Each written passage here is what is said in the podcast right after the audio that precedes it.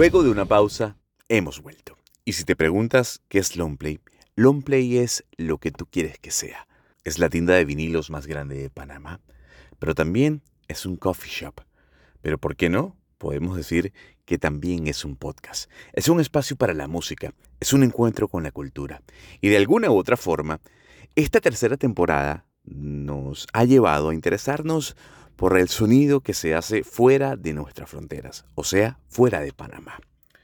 Hemos viajado a Australia, a los Estados Unidos, a Colombia, a México y el día de hoy nos vamos a ir para Escocia. Mi nombre es Gonzalo Lázari y te damos la bienvenida a este primer episodio de un podcast que habla de música y otros aspectos con músicos.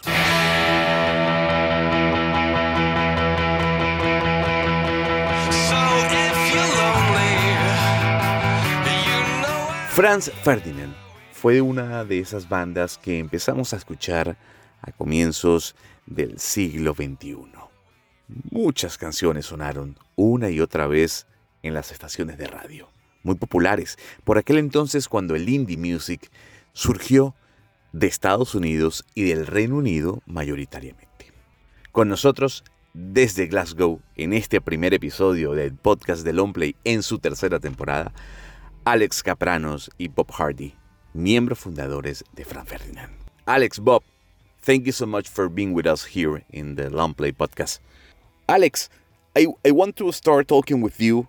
Uh, I read your biography. It's very interesting. Uh, by reading it, I get the image of you talking with Bob in a kitchen, talking about how create a, a music band Right now, maybe two weeks ago, I read Lenny Kravitz biography, and he said that his inspiration for entering to the music was the Jackson 5. And I'm curious to know who inspired to you to enter the music, Alex? I mean, lots. I mean, there, there, there, were lots of bands and musicians that like inspired me. But if Lenny's was the Jackson Five, for me, it was probably the Beatles. I mean, okay. it's kind of like a big one for a lot of people, but uh, um, but particularly because I first started writing, I first started playing music with my friend Andrew, mm-hmm. and we were both fanatical about the Beatles. Like we loved the Beatles, and we had a Beatles book uh, of chords, you know, like telling you how to play the songs, and we tried playing them, and we couldn't play them. It was like it sounded terrible, it sounded really, really wrong. And so we said to each other, well, you know what? If we can't play these songs, let's just write our own songs. Because if we write our songs, nobody can tell tell us that it sounds wrong. And uh, so that's what Howard did. Funny thing is, my girlfriend has the same book. It's called The Complete Beatles. And uh, wow. Uh, I, and uh, I found it on a shelf the other day. I picked it up and I started playing it. I was like, hang on a sec. These chords are all wrong. So the book is actually wrong. so I have to say thank you to whoever wrote that book for putting the wrong chords in there to make me start writing my own songs.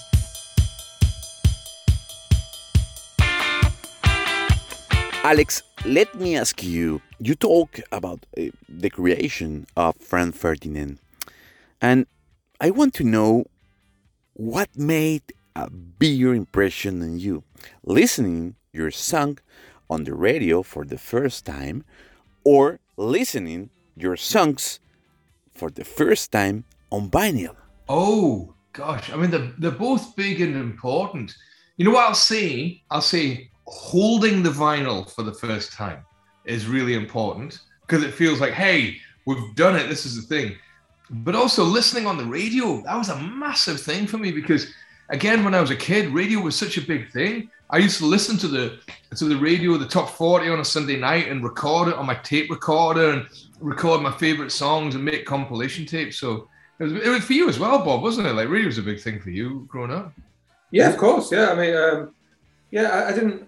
Yeah, that, I didn't really have any old older. I had an older sister, but she wasn't really didn't really introduce me to any new music. So that was the only real way, I guess, listening to John Peel, and then later on, just talking to friends at school, I guess. Uh, but yeah, no, love the radio.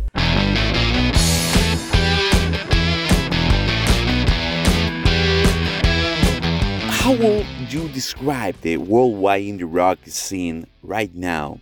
Because 20 years ago, we were listening to Franz Ferdinand, The Kooks, Arctic Monkeys, a lot of bands, a boom of indie rock bands. But not so much. Do you think that the indie rock has lost uh, popularity, maybe because the people only want to dance and that's it? Well, I mean, I'd say two things to that. You know, I, would say, um, for starters, we haven't lost our personality. You know, like, like it's still there. The heart is strong, and the music is still strong, and you can hear that in the new songs that we've done. Like you hear how it's powerful. And as for dancing, man, it's not just electronic music you dance to, or or baile funk, or uh, or reggaeton that you dance to. Like there's lots of different kinds of music you can dance to, and the music that we made has always been music to dance to as well. You know, like like. Uh, and for me, it was always a big part of what we wanted to do as a band to kind of like have the rawness of a rock and roll band, you know, and the power of a rock and roll band, but to get you up off your feet and get you dancing as well. And uh, of course, things come in fashions and they go in waves. But when we started our band, I remember Bob and I, we used to work in the kitchen and the radio used to be on the kitchen. And there was no bands on the radio at that time. it was, it was like oh. now. It was like people, people were saying rock is dead. You know, it's only like kind of like electronic music and hip hop. And it was like, well, suddenly it changed. And yeah, things go in fashions. So, and I hear lots of exciting bands coming along. Like, like you know, I'm sure you're going to get Wet Leg coming down yes. to see you before too yes. long. And Squid are a great band. Fontaines DC, they're a great band. Uh, Los Bichos, you have to listen to them as well. They're a great band. Okay. And, uh, so you know, it, you just got to be patient. Oh, when I woke up tonight, I said I gotta make somebody love me. Bob, I, I want to ask you that.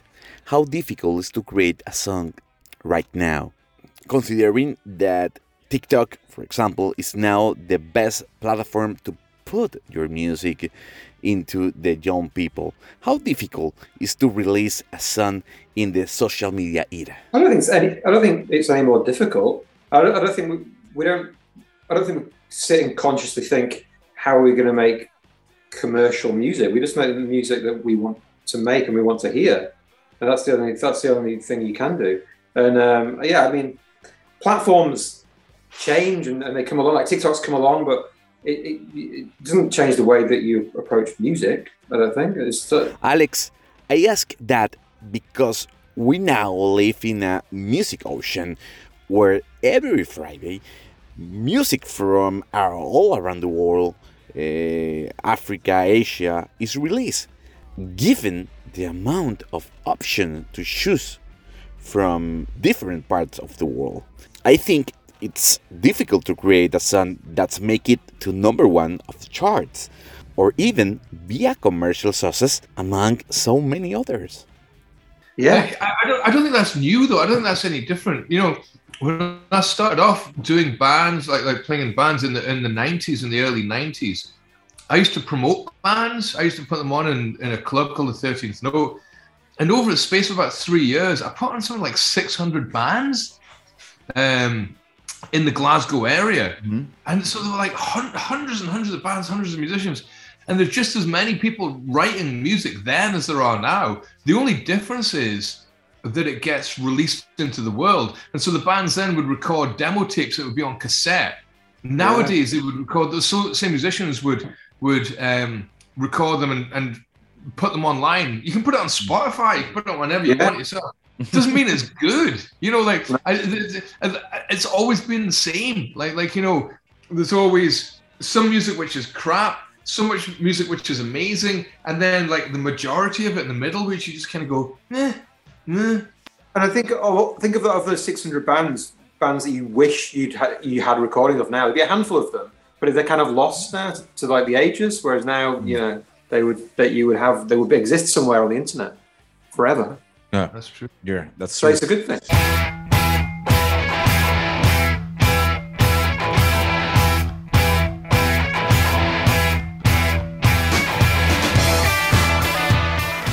Alex, you mentioned it, Spotify, Tidal. So I ask you, do you think that platforms like Spotify, Apple Music, Tidal are the best solution for the musician and for the music industry? So I think streaming is a great idea in the sense that it's one, isn't it wonderful to be able to listen to whatever we want whenever we want. Mhm. But you've got to pay musicians.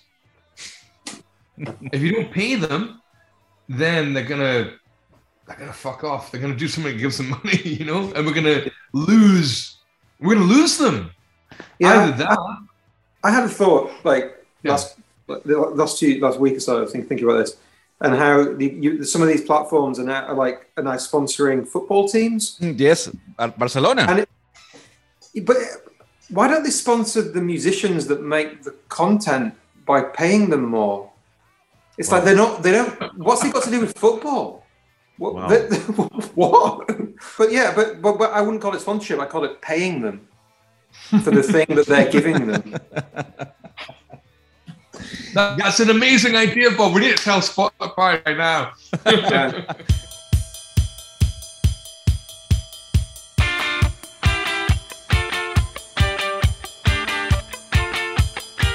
Guys, maybe Alex talk first. You have played around the world in the most amazing venues. What is the most difficult public to play your music? Perhaps the most difficult country. And why do you think that it is? Well, it's definitely not Latam. Like like Latin Uh. America, amazing. Like like so good. You know, like it's something about the music that we play and the the the, the Latino temperament. I think we, we just go together very well. You know. Um, Yeah. But you know, I'd say the most difficult is not a country. no. It's a type of human being, okay. and it's a type of human being called the music industry. you know when you do a gig and there's guys from the music industry like hanging about and they- they'll just kind of they're always on the it used to be their blackberries now it's their phones like just like talking Yeah. about yeah it's because they're saturated and they see it all the time and uh, they don't that's, care that's very true. But, but then also, when you know, when we go around the world, the people that come to our shows have chosen to come to our shows because they want to hear our music. So that generally makes them quite a good audience.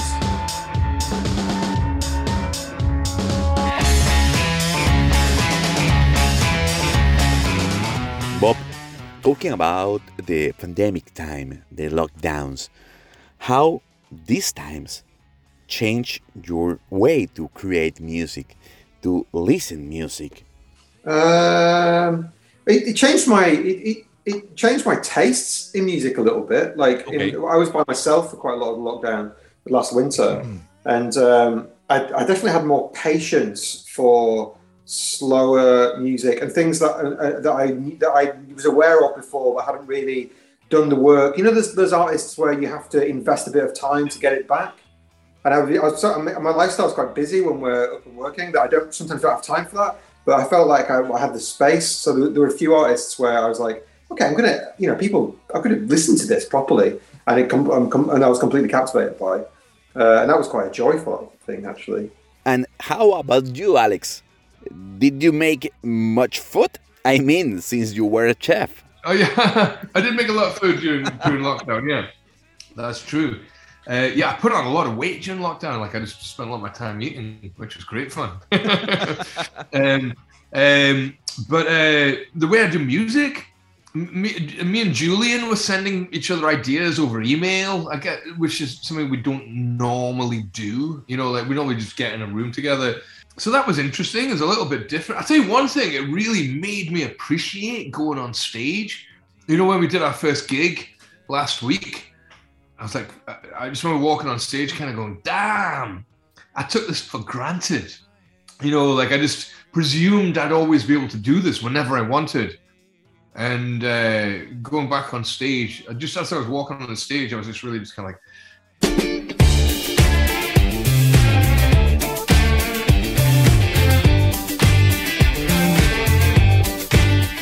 Bob, I have had a couple question left. Uh, I heard the song "Curious" is very interesting. We had um, the last vinyl records of Franz Ferdinand. I love "Curious," but it's different between the Franz Ferdinand in the beginning. How will you describe the Franz Ferdinand in 2022? I think well, I think Curious, if I had to group it with other songs from our back catalogue, would, would sit alongside uh, songs like "No You Girls." It's kind of you know it's kind of it's a very very dancey. It's kind of it's quite groovy. That it's that kind of end of Franz Ferdinand, which also part also uh, um, "Stand on the Horizon" on the fourth album. It kind of it sits a little bit in that world too. Um, yeah, I don't I don't I think it, it sounds very fresh to my ears. Yes. You know, it sounds like it sounds it sounds like a re-energized band. Um, and, uh, what? Uh, yeah, it's, yeah, it sounds sounds banging. Alex, I I want to ask you the the difference between the English or indie rock music and the American indie rock music. What does the English rock indie music that the America doesn't have? Oh, interesting, interesting. Um, I mean, the thing is, as well, we see ourselves as a little bit different. We see ourselves as a Scottish band, Mm-hmm. which is kind of a little bit different. Like we don't see ourselves Yes. as a Britpop band Yeah. or anything like that. You know, like like we're, we're a different thing. But generally, music from the UK um, has a sense of humor. like, like, yeah, I, I, Americans like it- it's almost like a crime for an American band to like be having a laugh when they're making the music. Like it's got to be serious all the time, mm-hmm. and you can be serious about what you're doing. I mean, we're serious about our music, but my God, like I like to have a laugh when I'm doing it as well.